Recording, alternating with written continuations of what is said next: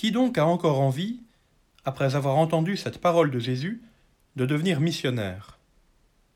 Être détesté, être livré à la mort par ses proches, devoir s'enfuir? Est-ce bien cela la joie du royaume promise aux disciples? Il faut bien comprendre le sens de ces paroles.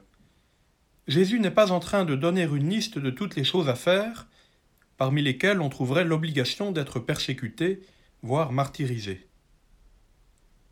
Ce qui est affirmé ici, c'est que le témoignage d'un missionnaire repose avant tout sur la ressemblance avec celui qui l'annonce, en l'occurrence le Seigneur Jésus. Le Christ ne cherche pas à nous effrayer en dressant la liste de toutes les épreuves désagréables que nous avons à supporter. Il cherche au contraire à nous rassurer en nous affirmant Tout cela, je l'ai vécu moi-même. La vie de disciple, y compris dans sa dimension missionnaire, repose dans l'image du Christ qui transparaît en nous.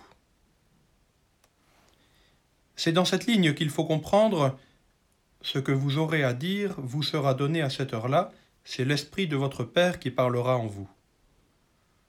Cela ne signifie pas que des paroles mystérieuses arriveront comme par miracle sur nos lèvres.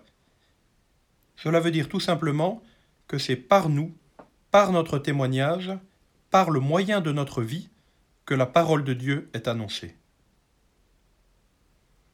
De même que Jésus a expliqué sa mission en recourant au sang du serviteur souffrant d'Isaïe, le disciple peut témoigner par toute sa vie, même dans ses épreuves, de la fidélité du Seigneur pour son peuple.